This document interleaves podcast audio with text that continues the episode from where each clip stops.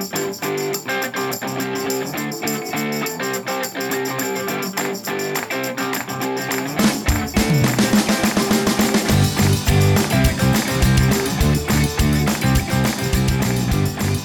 à tous, bonjour à toutes. On se retrouve aujourd'hui pour un hors-série sur la web radio de Joffre. Ce hors-série consiste en une interview euh, que j'ai réalisée à l'occasion de la venue euh, du chef Papou Moudia Kepanga, qui est venu nous projeter son film réalisé en collaboration avec Arte, Frères des arbres.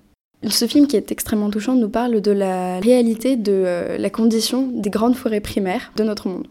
Ce chef est très humble et le message qu'il souhaite faire passer à travers ce film est que euh, les arbres sont intimement liés avec les hommes et que donc il est urgent de se pencher sur euh, leur protection.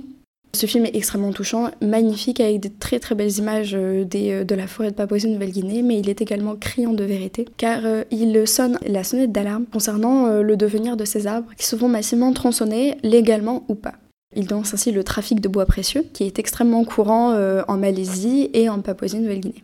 Je vous laisse euh, profiter de l'interview que j'ai pu euh, mener en exclusivité et je vous remercie de votre attention. Je suis élève ici à Joffre, au Club Radio. Je vais vous demander que vous apportent vos interventions en milieu scolaire personnellement.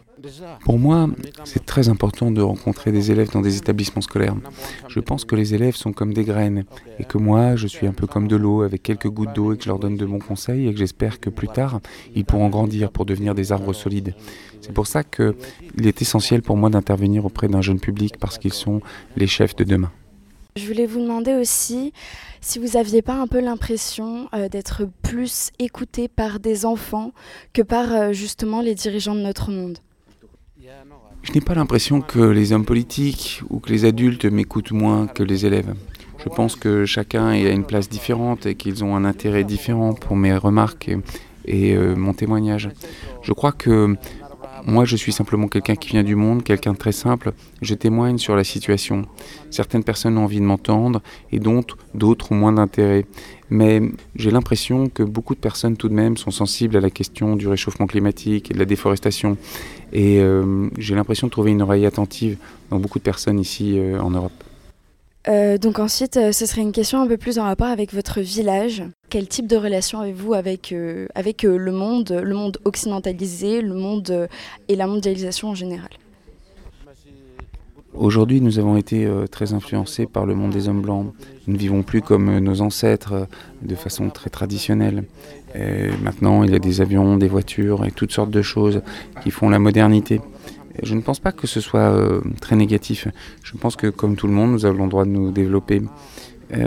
Aujourd'hui, nous cherchons différents moyens pour gagner un peu d'argent. Euh, la déforestation, hélas, l'exploitation du bois est une des ressources. Il y a beaucoup d'autres ressources comme le commerce des papillons, on l'a vu dans le film, mais aussi euh, euh, le tourisme. Nous avons développé un réseau de chambres d'hôtes à travers mon pays et cela permet de sauvegarder des portions de nature et de forêt et d'offrir des revenus aux gens des communautés les plus pauvres. Merci beaucoup. Ce sera ma dernière question. Vous considérez-vous comme porte-parole des hommes et des arbres? Je ne considère pas que je suis un porte-parole des arbres, je ne suis pas une voix des arbres. Je suis simplement quelqu'un qui vit de façon très traditionnelle et je suis surtout le porteur du message de mes ancêtres. Mes ancêtres nous ont appris qu'il faut prendre soin des arbres, que les arbres sont les frères des hommes, que si les arbres disparaissent, les hommes vont disparaître à leur tour. Alors, je veux simplement porter ce message auprès de l'humanité tout entière. C'est pour moi, c'est un message très très important. Je vous remercie pour euh, ces paroles euh, vraiment pleines de sagesse et d'amour et euh, bonne continuation. Merci. Merci. Merci.